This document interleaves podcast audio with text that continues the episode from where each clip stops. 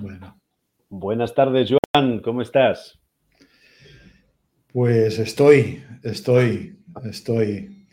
Nada, estoy bastante tocado por, mm. por esta nueva muestra de locura humana de lo que está ocurriendo en Israel y en Palestina. Y justo no hace menos de 20 minutos que, que una mujer amiga, conocida de Tel Aviv, me habla de un hombre que ha sobrevivido a los que estaban en la fiesta y que es de origen brasileño, que está en Barcelona, que quién le podría ayudar. Y la verdad que ponerse en la imaginación, en el escenario de esta matanza atroz y terrible, que en realidad hay muchas otras silenciadas y calladas, ¿no? Y ponerse en la piel de uno que estuvo ahí, sobrevivió, es, preguntarse cómo se hace para integrar estas energías y traumas terribles que la vida nos, nos, nos, somete a veces. Así que justo empiezo ahora este, este online, este rato, pero con esta sacudida interior de que a veces dan ganas de gritarle a la vida también de por qué tiene esta faz este rostro tan terrible. Luego la mayor parte del tiempo tiene el rostro dulce y también forma parte de la enseñanza que, hay que aprender a navegar con todos los rostros que la vida nos trae. Así que bueno, esta es una respuesta larga como estoy y, y por lo demás bien y contento con, y lo digo ya para todo el mundo, con este libro que, que verá la luz en marzo, abril, que se llamará eh, Constelar la Vida. Y en realidad a los 12 encuentros del año que viene estuve pensando en ponerle el título de Constelar la Vida, pero luego pensé que tenía más fuerza de decir sí a la vida, que es tan importante, especialmente cuando la vida muestra su rostro inclemente y contento porque bueno, el libro está casi para entregar y a la editorial y, será un poco el homenaje a Bert Hellinger después de 25 años de haber introducido las constelaciones. Y el libro es una co-creación entre tú y yo, David, que fue el fruto de, de entrevistas públicas que me hiciste y con estos materiales, pues, pues hemos estado trabajando, así que será mérito de los dos si el libro tiene algún mérito y si no lo tiene será solo de mérito mío. bueno, yo creo que sí que lo tiene, la verdad. Yo creo que es una joya el libro. Es un libro profundo, lleno de filosofía, ética, una mirada sobre la mitología incluso, sobre, sobre la fenomenología, sobre un montón de territorios relacionados con las constelaciones y creo que, bueno, no es exactamente un mapa, pero, pero da muchas ideas.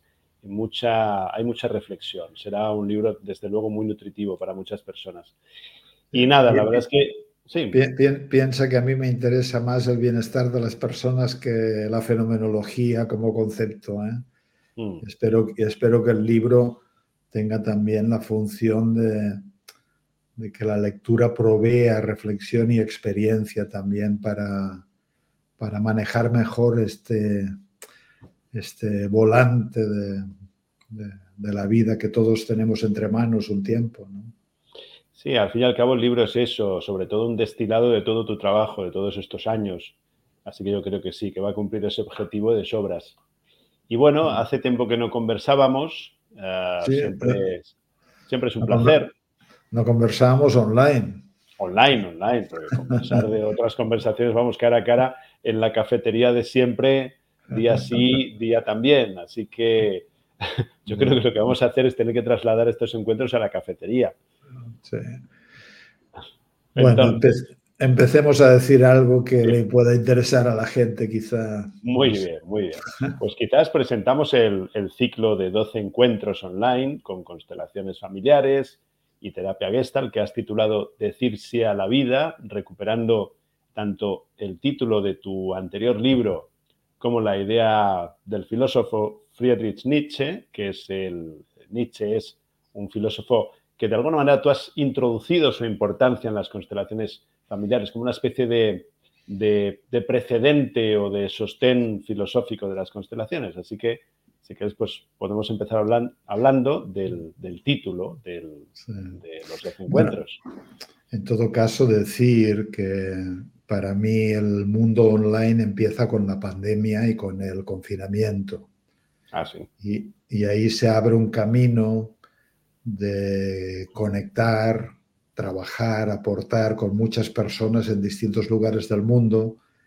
Y el año pasado ofrecí 12 encuentros, un ciclo de 12 encuentros sobre contenidos de mis libros, no solo para transmitir teoría, sino para generar experiencia y trabajo personal.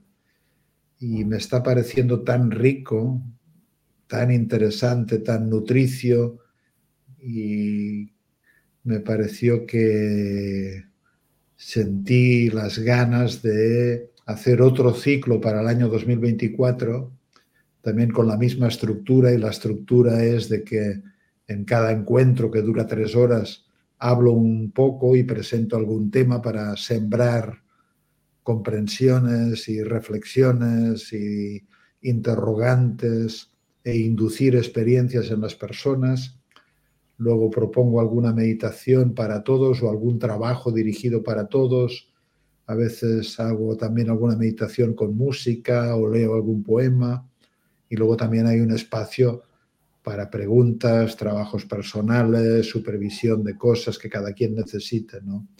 Y el contenido de este año no será, del año que viene, digamos, no será sobre los libros, sino que será sobre un conjunto de temas que a mí me parecen especialmente interesantes y que tienen un gran poder para viajar hacia adentro y poder mm, encontrar, descubrir, explorar estos lugares que nos hacen ser como somos y que a veces son susceptibles de ser transformados y que nos hacen conectar también con la importancia del viaje de la vida, que, que es el viaje heroico, Así que hay una serie de temas que a mí me apetece mucho tratar, hablar, Jesús, Buda, otros filósofos, pero no tanto en la vertiente teórica, sino en lo que tienen a decir y aportar en la vida práctica de las personas. Y luego también pues las grandes dialécticas o polaridades del viaje de la vida, qué sé yo, los grandes asuntos o tareas a resolver. Así que bueno, nada, esto es para el año 24. Será también un encuentro al mes de tres horas. Y, y me gusta mucho de estos encuentros también porque tienen el sentido de, de crear comunidad. En, este libro que, que hemos terminado, que estamos terminando, en algunos lugares, pues hablé de la importancia también de que en un mundo donde los vínculos a veces son tan quebradizos, tan efímeros, tan débiles, donde el hilo es tan finito. Eh, muchas personas adolecemos de sentir la pertenencia a comunidades o a grupos que nos amparen, que nos sostengan, que sean grupos de, de amor seguro, podríamos decir. Y los grupos terapéuticos siempre simulan la comunidad, ¿no? Así que tiene un valor también de continuidad en el tiempo y de ir trabajando con uno mismo, pero dentro del marco de un grupo que contiene, que acepta, que aporta, que sostiene, etcétera, etcétera. Así que, que tiene esta vertiente también que a mí me gusta mucho de que yo creo que los grupos y las comunidades crean salud en sí mismas, porque, porque bueno, yo lo he visto en grupos presenciales de que de que somos más aceptados por los demás de lo que a veces somos capaces de aceptarnos a nosotros mismos. Mm. Así que el grupo tiene la capacidad también de generar una aceptación hacia nuestras bendiciones, que hacia nuestras heridas, hacia nuestras grietas, hacia nuestras luces. Lo único que a veces tienen dificultades para aceptar los grupos de las personas es el exceso de, de de ficcionarse a uno mismo, el exceso de falseamiento. Los grupos son grandes detectores de cuando tratamos de pasar gato por liebre, o queremos hacer parecer que es una cosa cuando es otra. Claro que esto es un grupo online y ahí no hay tanto la conexión en vivo, aunque este año también la gente se, se junta, a veces por países y se juntan sobre temas que yo les indico de hablar y reflexionar. Así que bueno, el objetivo sobre todo es avanzar, crecer, desbrozar la maleza de las problemáticas que surgen en el camino, ponerse cada quien más cerca de sí mismo y que todas las teorías y conceptos sirvan al propósito de iluminar más y más el terreno que pisamos, sobre todo el terreno vincular, el terreno relacional, el terreno de los afectos, de los hijos, de los padres, de las parejas, en fin, nada que no sea vida en sí misma. Empecemos por empezar por alguna parte por uno de los temas del, programa, em, que es un tema que además tú te has, te has especializado en parejas, en, amor, en, relaciones amorosas. Entonces hay un tema que es del amor ciego al amor lúcido en nuestras vidas. También lo explicas como el paso de la mente sacrificial y ego lógica a la mente ecológica y dionisiaca.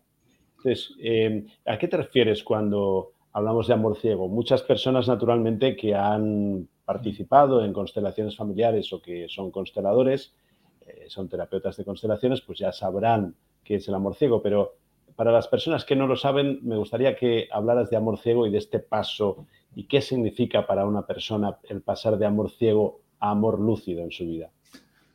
Bueno, mira, esto es uno de los conceptos más importantes del trabajo de constelaciones familiares, que lo aprendí rápidamente cuando vino Bergelinger aquí por primera vez. Y él habló de dinámicas tan contundentes en el lenguaje del alma y de las profundidades de nuestro sistema familiar dinámicas tan contundentes como te sigo a la muerte, querido hijo, te sigo a la muerte, querida mamá. Y esto es un amor ciego porque no mira a la otra persona. Imaginemos que yo perdí a mi madre cuando tenía cuatro años. Entonces en las profundidades de mi alma hay una dinámica de que la sigo a la muerte y me cuesta sujetarme con fuerza a la vida pero esto es ciego porque si realmente me atreviera a mirar la realidad de mi madre, y la realidad de mi madre es que le tocó morir y que tal vez le dio mucha pena dejarme tan pequeño, y la realidad de mi madre, si la miro, es que en verdad desea que yo esté bien, de que tenga mucha energía orientada a la vida. Entonces el amor ciego es un amor sacrificial. Yo me sacrifico a veces con la esperanza de que al otro le irá mejor. También es amor ciego cuando notamos que nuestro padre está culposo o está deprimido y entonces decimos, pues ya me entristezco yo en tu lugar, ya llevo yo la culpa en tu lugar, ya lo cargo yo en tu lugar. Así que el amor ciego conlleva dinámicas de sacrificio, dinámicas de carga, dinámicas de energía de muerte y por eso es tan importante pasar del amor ciego, que la misma palabra lo dice, no puede ver la realidad, no puede respetar la realidad, no puede reconocer la realidad, no puede tolerar la realidad tal y como es, y entonces se implica en ella y pasar al amor lúcido. Y el amor lúcido significa lo veo, lo veo, lo reconozco, lo, le doy un lugar dentro de mí. Por ejemplo, he empezado hablando de este hombre que había sobrevivido a esta matanza masiva en esta fiesta en, cerca de Gaza, en Israel. Y esto me recuerda a una mujer que sobrevivió a los atentados de Atocha aquí en España. Y esta mujer después de los atentados de Atocha se deprimió y la dinámica que actuaba dentro de su cuerpo era una dinámica de amor ciego, donde ciegamente, a pesar de haber sobrevivido, quería ir en la dirección de las víctimas. Es como si en lugar de respetar y mirar claramente el destino que les tocó a estas víctimas, uno no pudiera sujetarse a la vida y quisiera deslizarse hacia las víctimas. Por eso esto me hace acordarlo el hecho este de cómo uno también mira con amor lúcido a su destino de sobreviviente y mira con amor lúcido también al destino de estas víctimas que no sobrevivieron. ¿no? Entonces, por ejemplo, en el caso de esta mujer que se deprimió después del atentado de Atocha, y el trabajo yo lo hacía tres o cuatro años después, y es algo, es un caso que he explicado muchas veces porque en la constelación ella iba hacia los muertos.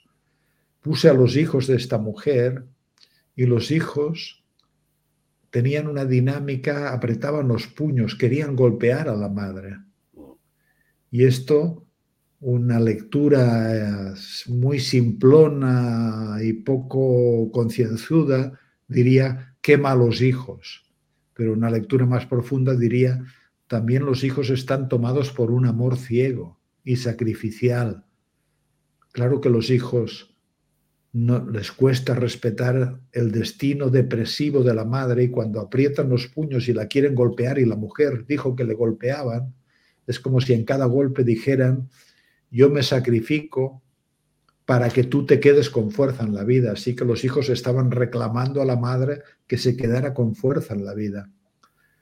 Así que estamos constantemente cómo transformar amor ciego en amor lúcido. Y el amor lúcido exige un corazón grande, exige una apertura potente, exige una solidez, una fortaleza, porque a veces aquello que tenemos que mirar simplemente nos duele y nos cuesta mucho tolerar. Una vez trabajé con un chico joven que su madre había hecho innumerables intentos de suicidio. ¿Qué hacía el hijo? pues lógicamente vigilar a la madre, vigilar a la madre. Era muy difícil y no pedirle a este hijo, entrega a tu madre a su propio destino, ¿no? Que al final es lo que tendrá que hacer, porque o la madre vira por alguna influencia del destino terapéutica hacia la vida, o la madre culminará su camino de morir, de suicidarse, y el hijo tendrá que respetarlo, pero claro, el amor ciego en realidad es un amor trágico, porque dice, a tu tragedia luego le añado la mía propia. Y como no puedo sostener tu destino de haberte quitado la vida, entonces a continuación me la quito yo. O a continuación me convierto en un salvador de personas que quieren quitarse la vida. Así que el amor lúcido es, es, es sería como la salvación, pero claro, el amor lúcido requiere fortaleza, requiere mucha fortaleza y a veces podemos adentrarnos en él con acompañamiento terapéutico. Parecería casi, casi obligado cuando una madre se siente mal o un padre se siente mal, eh, casi que a un hijo se le mueve algo muy pulsional, algo sacrificial, como que un hijo se sacrificaría encantado por un padre, una madre, pero la cuestión es que la recomendación es la contraria, la recomendación es no dejarse arrastrar.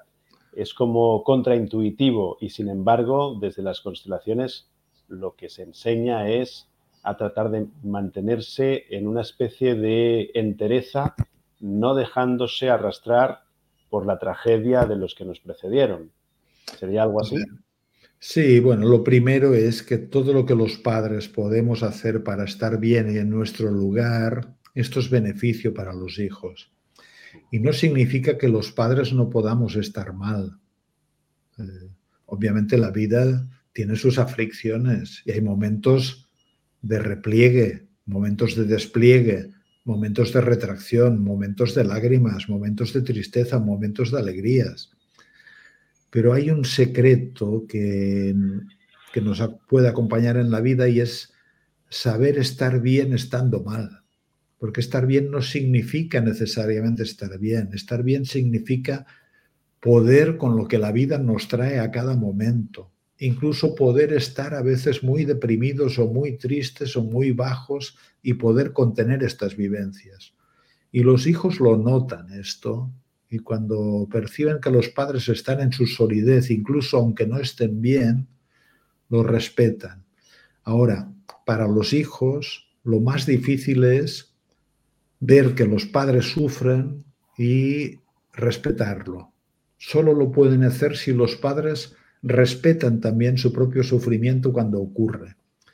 Pero claro, un hijo pequeño pues hará cosas raras si ve que las cosas entre los padres no andan bien. Dará problemas en la escuela, qué sé yo, tratará de golpear, uh, entrarán síntomas físicos también, etcétera, etcétera.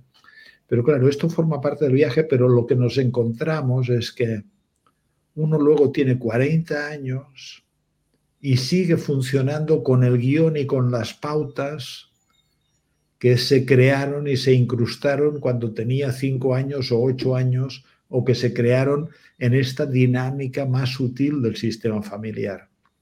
Y por eso mucha gente viene a consulta y cuando miras a un taller de constelaciones familiares o a un grupo y cuando miras los asuntos, ahí te encuentras dinámicas donde no se sujeta bien a la vida porque en algún lugar sigue siendo un niño que quiere reunirse con la madre a la que perdió pronto.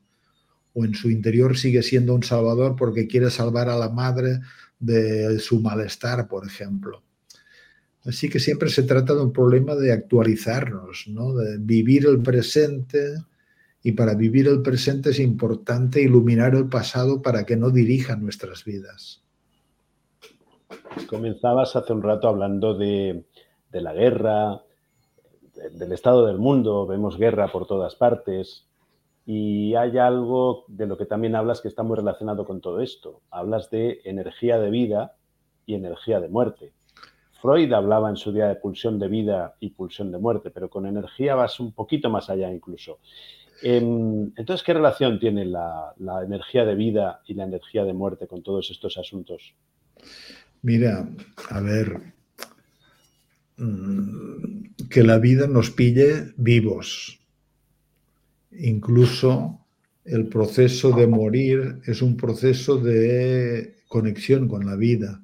Aunque es cierto que cuando las personas se ponen muy ancianas, entran en repliegue, en energía de muerte, porque corresponde biológicamente pero no corresponde biológicamente que un chaval de 14 años no tenga ganas de vivir.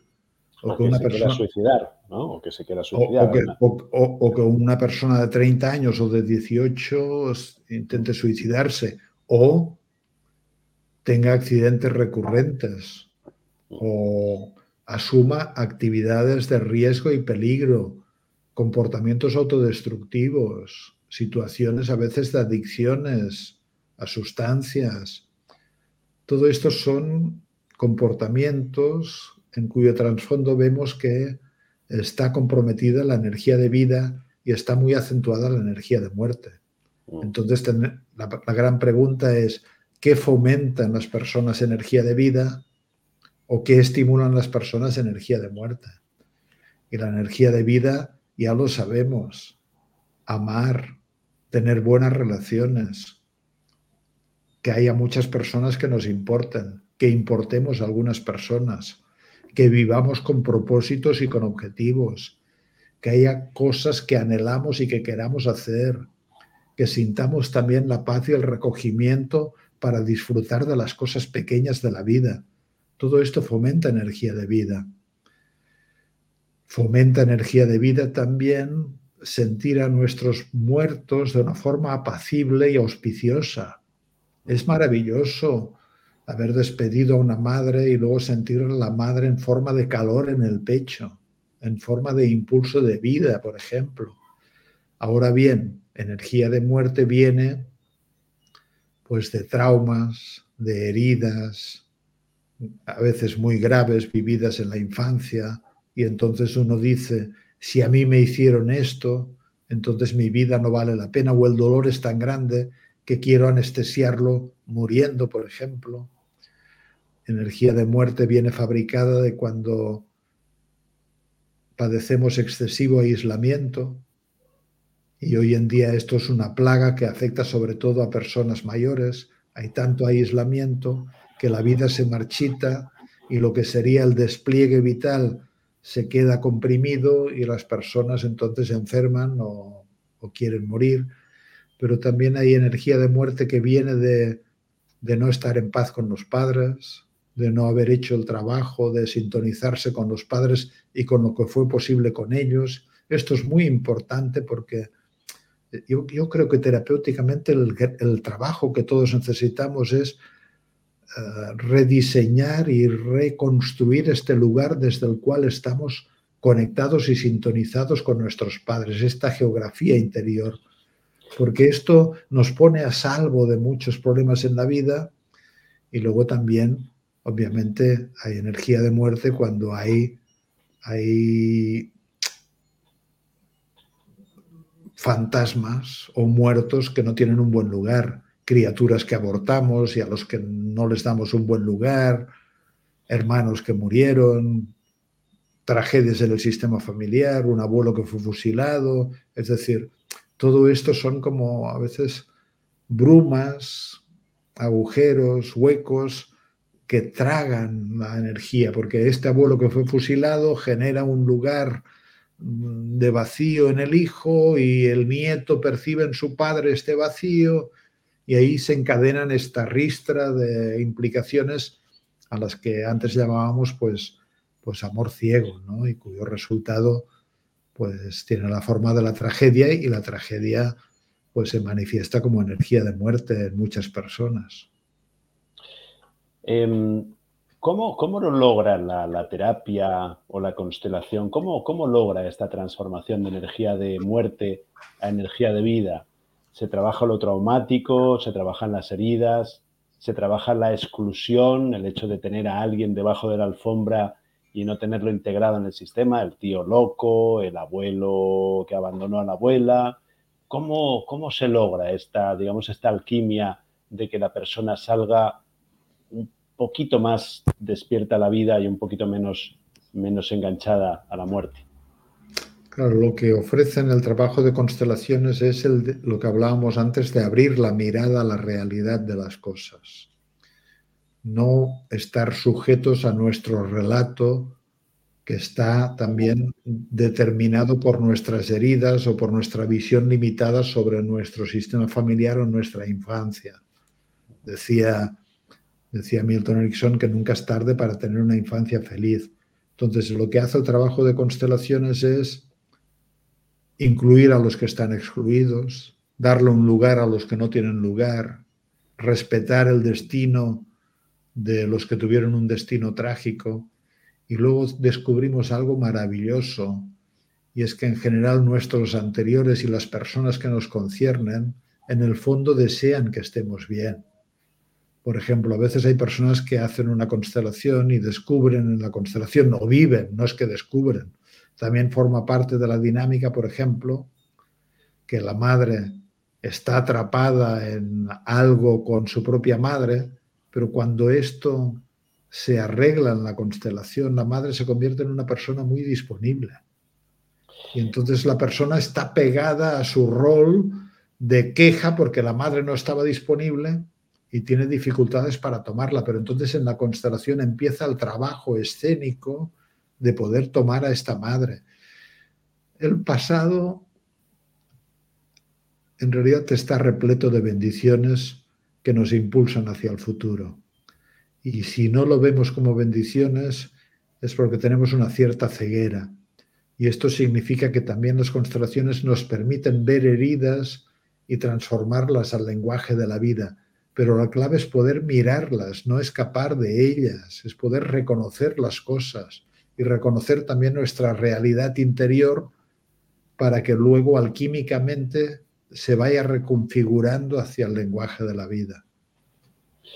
Desde luego es maravilloso la constelación y darse cuenta de cómo la persona que está constelando, que está exponiendo un asunto suyo, va transformando su mirada sobre el, propio relato familiar, la propia historia, a veces tóxica, a veces muy sufriente, que se ha contado, que le han contado, y cómo todo eso se va poniendo en un lugar que se acerca a esa frase de Alejandro Jodorowsky que decía, la verdad es aquello que sana, la verdad sana, y la verdad no puede enfermar. Entonces es, es, muy impresionante esa capacidad de las constelaciones familiares para hacer eso, para reconstruir la narrativa de vida de las personas. Claro, y la verdad nos hará libres, pero y a veces es muy difícil tocarla. ¿eh? Mira, hace poco trabajaba con un hombre Y el tema de este hombre es que su mujer lo había dejado hacía un tiempo y él se sentía con mucha dificultad para, para salir del duelo lentamente y volver al paisaje de la vida y abrirse de nuevo al amor. Y habían pasado, creo que dos años, un tiempo significativo. Y entonces hacemos una constelación y el representante de esta persona, pues casi no se sostenía, se caía al suelo y se sentía como un niño abandonado. Y entonces, claro, ponemos a los padres de esta persona. Y ahí el padre sí se acerca al hijo, pero la madre también se aleja. Ya no recuerdo bien cuál era la trama de la historia de la madre, pero aquí lo que vemos es que este hombre reacciona a un abandono, no un abandono, una separación de su mujer, de la manera en que el niño aprendió a reaccionar al abandono o a la lejanía de la madre. Mm. Entonces es muy importante ubicar las cosas en su lugar y poder trabajar y reestructurar el niño con aquello que vivió con la madre y poder reestructurar aceptando la relación con la madre. Así que, bueno, es el lenguaje de las constelaciones que, que no es distinto del lenguaje de muchas otras terapias, Quizá lo que aporta es un poquito más de rapidez y profundidad y de un lenguaje escénico, visual, que te hace, de alguna forma, eh, dialogar con mucha fuerza entre lo que tú te has contado acerca de las cosas y podríamos decir que, que la verdad de las cosas. Y por esto, ciertamente, mirar la verdad nos hace libres. Esto no solo sana, sino que no, sé qué santo decía, o quizá Jesucristo, que la verdad nos hace libres. Y es cierto, es cierto que, que en la verdad estamos en casa. Y claro, uno puede decir hoy en día la verdad está desprestigiada, porque todos son relatos. Es como si la verdad no existiera y todos son relatos o forma de acercarnos a la verdad. Pero esto es cierto y es falso al mismo tiempo, porque hay hechos que sí han, ocurrieron y que hechos que, que sí son. Y una vez le pregunté a Bergelinger si las constelaciones eran una terapia constructivista, es decir, de construcción de relatos alternativos. Y él me dijo, no, las constelaciones son una terapia exista, es decir, revelan potencialmente o manifiestan aquello que fue y que tiene que ser mirado, reestructurado o respetado. Y claro, una muerte es una gran verdad.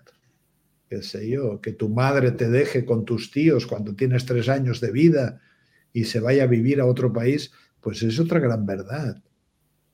Que luego, sobre esta verdad, construyas un relato favorable para ti, diciendo, bueno, he hecho el trabajo interior para curar la herida de que mi madre se fue y también reconozco que como me ha tocado vivir tanto esta sensación de abandono, me he convertido en un experto en temas de abandono. Y he tenido la claridad suficiente de que cuando voy a una pareja lo primero que planteo es de que tengo esta herida de abandono. Y así uno va construyendo su vida, pero es distinto de que uno, por ejemplo, tenga una herida de abandono y diga, yo tuve la mejor madre y no tengo ninguna herida con mi madre, porque entonces se cuenta una ficción y esta ficción en realidad le impide amar claramente a su madre. Así que bueno. Pues todas estas cosas de muchas maneras y se van a tratar. Se van a tratar. Bueno, la, verdad es que el programa no es poco, parece hasta, hasta pocas horas para tratar de todos los temas que vas a tratar, que son muchísimos y muy fundamentales y muy profundos. Pero ahora lo que te propongo es que vamos a entrar en otro asunto que es em, algunas preguntas de las personas que han tenido a bien escribir y dejarnos consultas para ti. Eh, hay un poco preguntas que son un poco preguntas al oráculo prácticamente, así que bueno, vamos a ver cómo estás de capacidad oracular para responderlas. Quiero decir que hay preguntas que no son fáciles, pero bueno. No, no, te confieso que alguna leí porque Rosario mandó y ojé así en rápido. Y claro, pensé, como, no sé qué voy a contestar, porque para mí hace una gran diferencia si, si, quien está si veo a la persona que está preguntando, porque entonces no veo solo la pregunta, sino que veo a la persona y lo que hay también al lado o detrás de la pregunta. Y también reconozco que cuando leí alguna pregunta pensé, bueno, que, quizás soy la reencarnación de Buda y no me he dado cuenta, pero, pero vamos y trataremos de, de, contestar o de decir lo mejor dentro de mi humilde posibilidad. Muy bien, muy bien. Pues allá vamos. Entonces, hay una primera pregunta. Es un poco larga, pero bueno, la voy a resumir. Es una persona, Laura, que dice que se encuentra en un momento de cansancio, de duda en su vida, de falta de sentido. Em, dice que hacer terapia la aleja de la vida, de la normalidad. y su pregunta es, tantas líneas de terapia, tantas perspectivas diferentes de la existencia humana, ¿cuál es la correcta, la que resuelve determinadas cuestiones internas?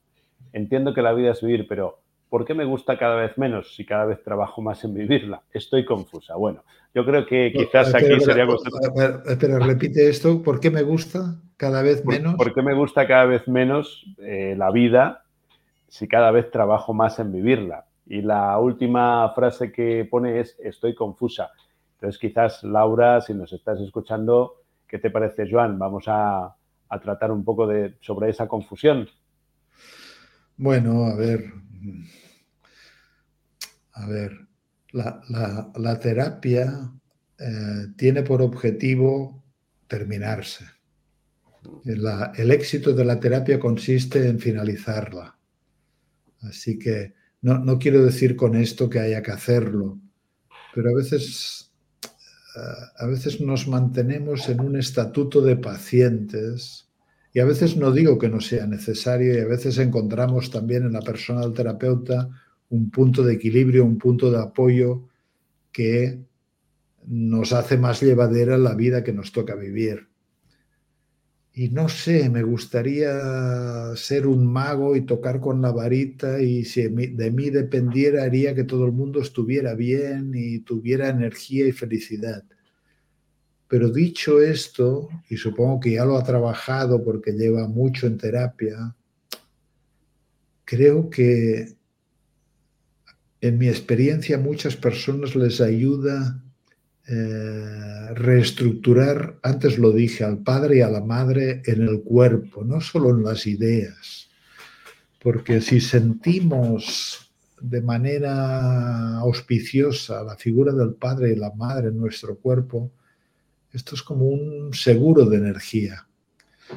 Y dicho esto, para mí no hay duda también de que hay situaciones vitales que nos debilitan, que nos agotan, que nos fatigan. Por ejemplo, hacer un trabajo que no nos gusta o que no queremos hacer. Vivir en un lugar que nos resulta poco agradable de vivir. Eh, pasar demasiado tiempo en relaciones donde nos sentimos más desnutridos que nutridos. Así que no sé, a veces yo creo, hablo del egoísmo sano, de que hay que ser muy egoísta y preguntarse y qué me hace bien a mí. Y respetarse lo que me hace bien, aunque a veces uno no sabe qué contestarse. Mm. Pero bueno, yo le diría, la terapia, qué sé yo, no es un milagro. A veces la terapia sirve para mantener un statu quo más o menos bueno, pero no para generar una gran transformación.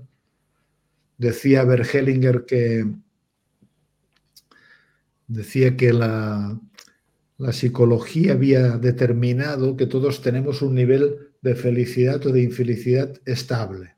Hay gente que tiene un nivel de felicidad así y es estable. A veces hay picos de que va para arriba o va para abajo en función de cosas que suceden, pero luego volvemos a nuestro cociente. De 1 a 100, pues estamos en 70 o estamos en 20. Pero que él había descubierto, decía Heringer, la manera de elevar este cociente. Y según él, la manera de elevar este cociente no era otro que sentir que de manera favorable al padre y a la madre en nuestro interior. Así que quien tiene madre, como decía Hellinger, brilla, ¿no? Pero pero también me siento un poco como diciendo, bueno, esto, ¿en qué desierto estoy predicando para una persona que ya ha hecho tantas cosas, no? Y quizá, y, luego, bueno, lo que voy a decir no va a gustar, pero, pero a veces nos nutrimos dando y cuidando, no esperando recibir. Mm. Y cuidar significa un gato, una planta, un hijo, una pareja. Así que ah, cuesta, cuesta, pero, pero es, es... Milton Erickson contaba la historia de una mujer muy deprimida, que él fue a verla a su casa porque no tenía energía para ir a ver al terapeuta. Y Milton Erickson lo único, la única tarea que le puso es que que cultivara flores en su jardín. Primero una, después dos, y luego el jardín fue más bonito y como el jardín era más bonito, la gente se paraba a mirar el jardín y ella empezó a entablar relaciones. Así que pequeñas cosas a veces llegan a hacer grandes cambios. Qué bueno, pues sí. Eh, y al final también te referías al, arte de amar, ¿no? Como lo expresaba Eric Fromm, ¿no? Uno puede dedicarse a estar dependiente de lo que le amen los demás o puede tomar la iniciativa y eh, lanzarse a amar, a mejorar el mundo, al servicio. Y de alguna manera eso representa una nutrición mucho mayor, ¿verdad? El infierno eh, no, no es que no nos quieran Claro que es muy importante sentirnos y sabernos queridos, pero el infierno más profundo es sentir que, nos falta a nosotros el movimiento amoroso hacia otra cosa distinta de nosotros. Eh, por ejemplo, estas últimas semanas he tenido conversaciones donde, donde la gente habla del amor de los perros.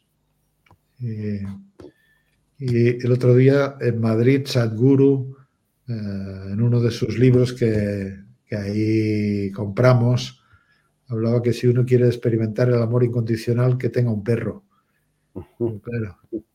Y la gente tiene perros porque se experimentan incondicionalmente amados, porque un perro tiene esta cualidad, ¿no? Pero lo que hace diferencia no es recibir el amor incondicional de un perro, sino amarlo al perro. Claro. Bueno, es, una buena cosa para empezar. Vamos a, vamos a continuar un poco más porque no nos va a dar tiempo de acabar de hacer todas las, preguntas. Marilyn, de Argentina, mm, te pregunta cómo acompañar eh, a adolescentes que manifiestan síntomas de ansiedad, pánico, desmotivación, depresión.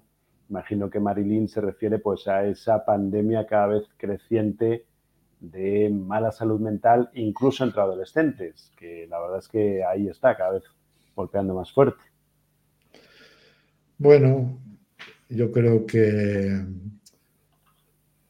el futuro es una energía y una fuerza que nos atrae, que nos invita y que nos espera.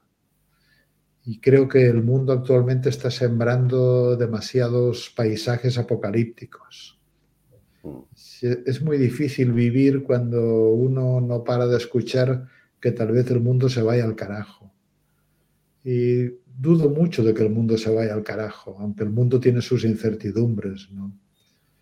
Y luego también los adolescentes, ah, yo creo que ayuda mucho que tengan relaciones de transparencia con los iguales, de confianza, de apertura y, también yo creo que ayuda que, que, puedan reunirse en grupos para hablar de sus heridas y de sus asuntos familiares también. El, el gran dolor de los adolescentes viene de lo que pasa con sus padres y sus familias. Y quizá los padres actuales también son, son, son más líquidos los hijos los experimentan más líquidos y menos sólidos. Así que esto también les, da una sensación de falta de raigambre. Pero claro, es que hay que combatir la idea de que el mundo, mira, entiendo que es de Buenos Aires, Marilín, pero estuvimos nosotros en Buenos Aires en marzo, creo que fue, eh, y ahí hicimos también una presentación de libros y una de las personas que hablaba decía, bueno, es que el mundo, el mundo se termina. No, lo decía quizá de una forma metafórica, ¿no? Pero claro, cuando un joven escucha esto, si yo, me, si yo tengo 14 años y, lo que veo, el futuro que me pintan es tan desastroso, obviamente que me angustio. Por eso se habla de ecoangustia, ecoansiedad. Y es falso, yo creo. Yo creo que, que, que la vida va a triunfar sobre el desastre. Y, y probablemente estas voces agoreras han existido en otras épocas, pero en otras épocas quizá había la ventaja de que, de que, de que uno pertenecía más a su tribu, a su lugar, y ahora hay una crisis también de, de insertación. No sabemos dónde estamos insertados. En la nube, en la nube. Claro. Sí, desde luego. Vamos a ir con la siguiente pregunta. Em, en par, desde, desde aquí, desde España, em, se pregunta en consulta, dice, me pregunto en consulta cada vez más cómo tratar a los hijos e hijas provenientes de tratamientos de fertilidad, in vitro, ovodonaciones, subrogaciones. ¿Qué diferencia hay con los hijos e hijas adoptivos y cómo afecta esto al sistema familiar? no solo a hija e hijos, sino a abuelos, abuelas, tíos, tías, etc. Pregunta complicada. Bueno, pero la vida no se equivoca y hay que estar abiertos a los caminos que la vida traza para, para seguir adelante. Y hoy en día la, viene, la vida proviene de múltiples, de múltiples vías, podríamos decir, ¿no?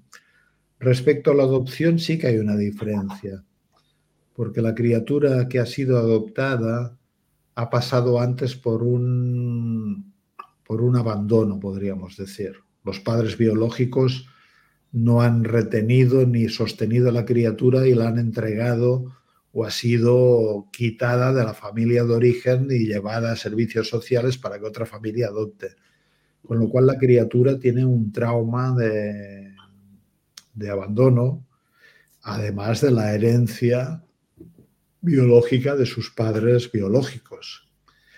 Cuando se trata de una procedencia de gametos, de óvulos, de donante, de esperma de donante,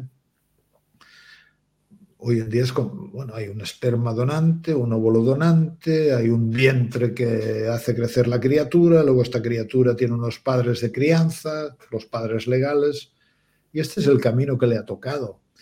Y esta criatura pues hereda, hereda en su código celular, podríamos llamarlo así, pues también los recursos y aprendizajes de su familia biológica y también las cargas. Eh, explico mucho últimamente lo del experimento que se hizo con ratones, de que se les daba a oler olor de cereza y se les daba unas descargas eléctricas, con lo cual se les condicionaba y tenían un trauma.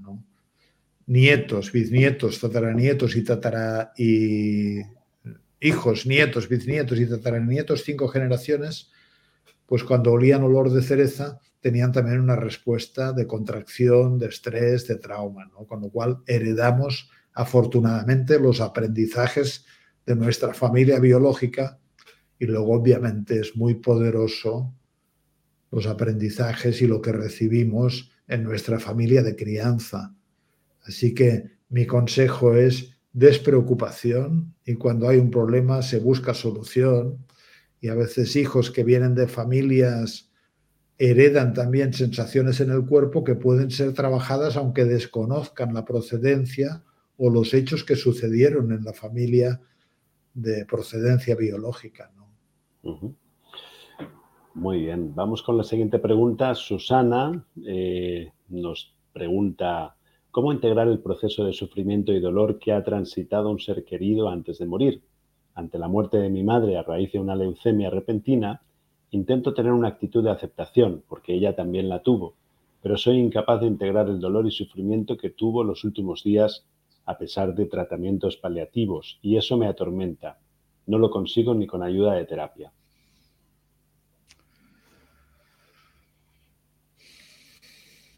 Sí.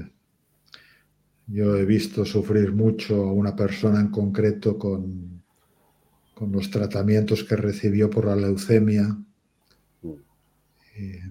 sí, es uno de los grandes asuntos de cómo, de cómo toleramos y albergamos el sufrimiento de un ser querido. no sé cuánto tiempo hace que esto sucedió. Supongo que tiene algo de estrés postraumático, de escenas que vienen una y otra vez. Es como ver sufrir a un ser querido es, es muy difícil yo creo que tendría que ser abordado, no sé, con técnicas de trauma, de reprocesamiento y también buscando un lugar espiritual de que, de que la vida tiene un rostro terrible a veces y luego no olvidándose de que en definitiva todo ha pasado, todo ha podido. Eh, me acuerdo mucho de del doctor Benito que decía que, la muerte siempre tiene éxito. Y también algunos dicen que nadie muere infeliz, porque al fin, os decía Rumi, decía, la, la, muerte pone fin a la angustia de la vida, pero, pero, no recuerdo la frase, pero venía a decir algo así, pero pero, pero también, eh, no recuerdo la frase, pero venía algo a decir algo así como que, que la muerte nos libera del ego, del oscuro déspota. Es decir, la muerte también es una liberación, volvemos a casa, encontramos este espacio de paz y de luz que hay más allá de todo lo que creemos que somos, de todo lo que nos ha pasado. Hay un lugar y mucha gente que ha tenido experiencias de casi muerte es como sienten que, que la luz es infinita, o como decía Heráclito, Heráclito, que era el maestro de los conflictos, decía, la guerra es la madre de todas las cosas, el conflicto es el padre de todo, pero decía que, que la armonía invisible, es decir, que está por debajo de las, de las cosas, es mucho mayor que la desarmonía visible. Así que, por un lado, tiempo, reprocesar las imágenes que están ahí, que la alteran, y por otro lado, abrirse el corazón a una fe de algo que va más allá de, de esta desarmonía visible, porque debajo hay una inmensa armonía invisible. No sé, no sé más. Me acuerdo que me decías que... ¿Sí? No, también decirle que, claro, que es importante que la terapia no solo sea una terapia conversacional, sino que, mm. que reprocesen y entren en la sensación sentida de las cosas para, poder, para poder mm, integrarla en, el, en, lo organísmico desde otro lugar. Disculpa, disculpa.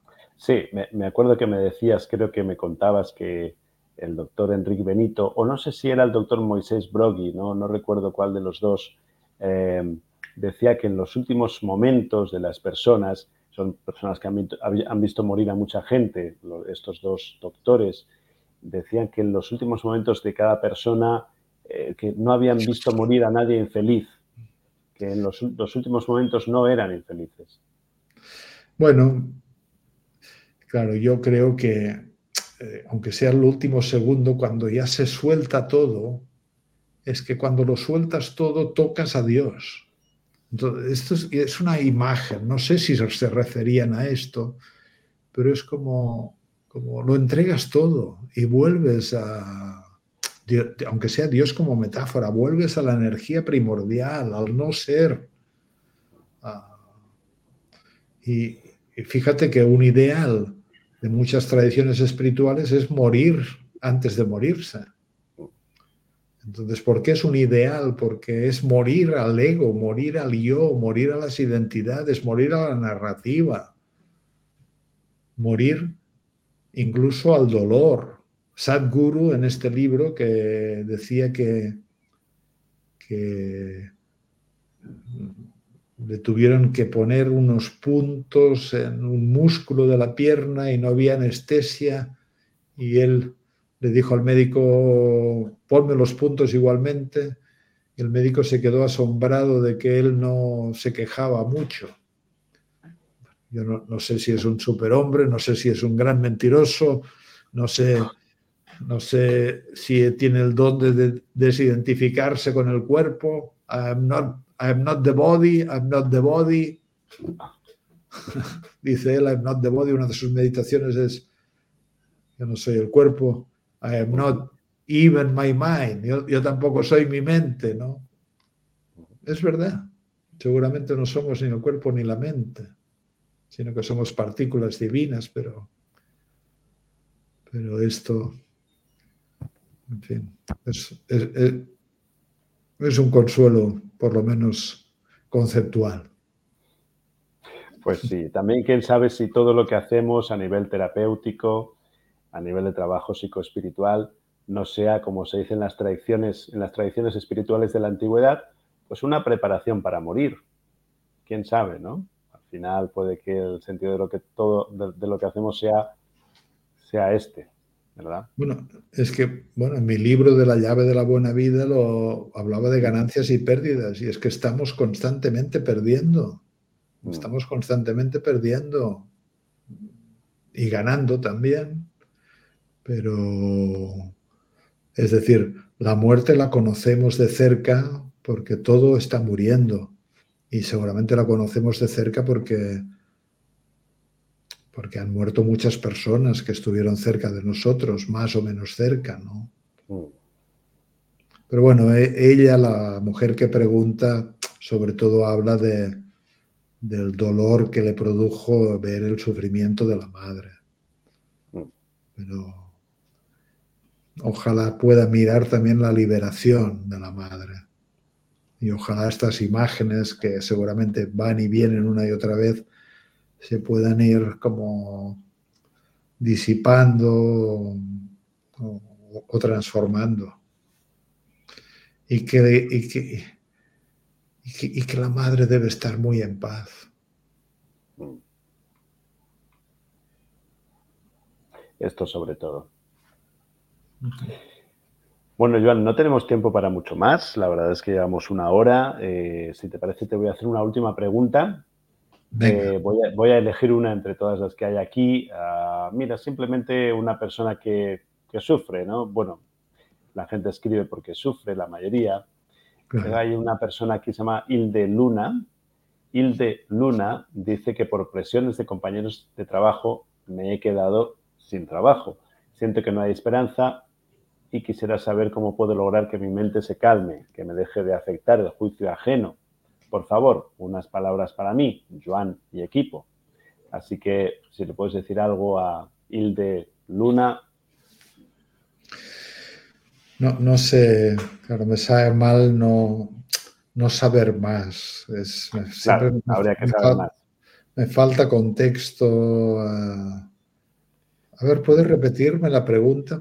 sí, sí dice, que se ha quedado sin trabajo y que siente que no hay esperanza y que quisiera lograr que su mente se calme. Yo, creo que quizás, ah, ya que Hilde Luna siente que no hay esperanza, tal vez podrías decirle algo sobre la esperanza. Bueno, Quizá más que decir algo sobre la esperanza, diré algo sobre entregarse y ahondar en la desesperanza también.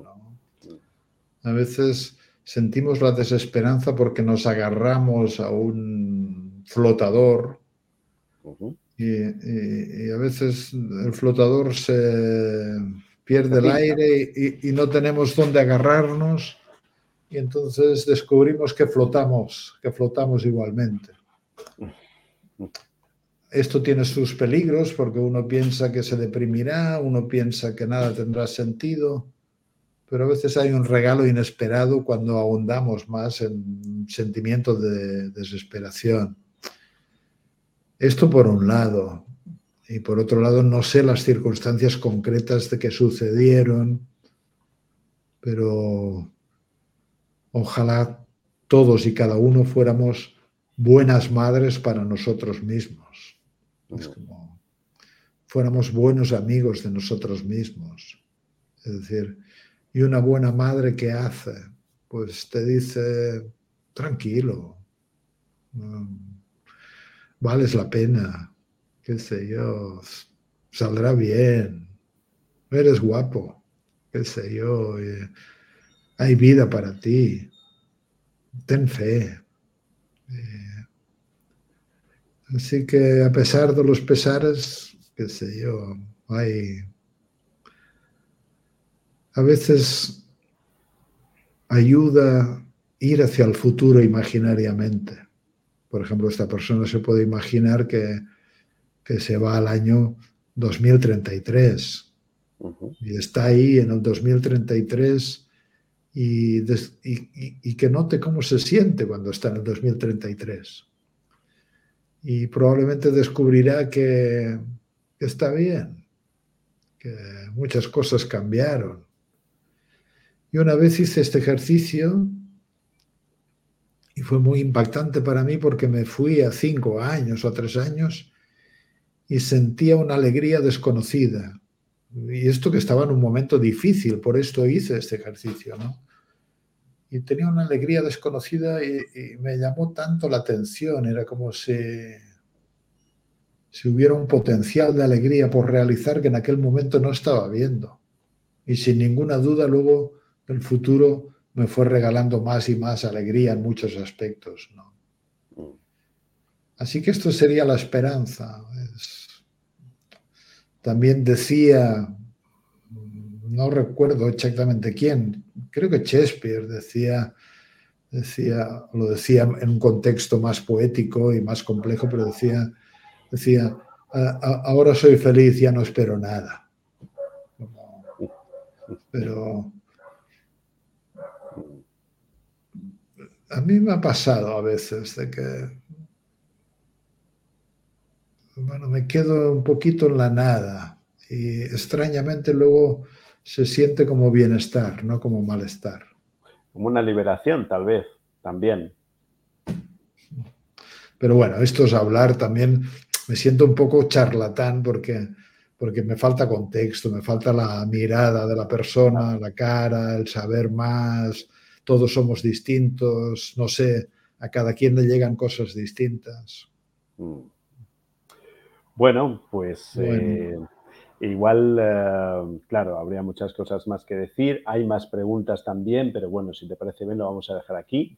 Simplemente recordar el título de este encuentro, de estos 12 encuentros, decir sí a la vida. Aquí naturalmente habrá mucho tiempo más para desarrollar, para hacer preguntas, para aprender, crecer, hacer trabajo terapéutico. Son 12 encuentros online de constelaciones familiares y terapia gestal, desarrollo personal, supervisión, en base a conceptos muy nucleares de trabajo de constelaciones y de gestal,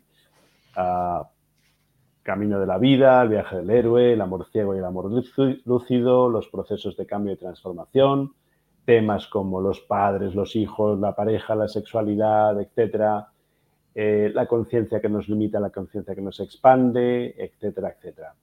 Bueno, todo eso será contigo a partir de enero y hasta diciembre, así que allá nos veremos, Joan, y gracias por este ratito.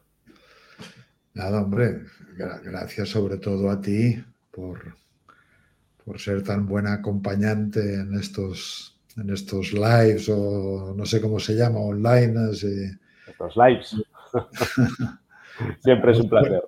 Muchas gracias, David. Y gracias a todo el mundo que nos escucha o que nos escuchará. Y seguimos en el camino y la mejor vida para todos. Hasta pronto. Adiós. Bueno.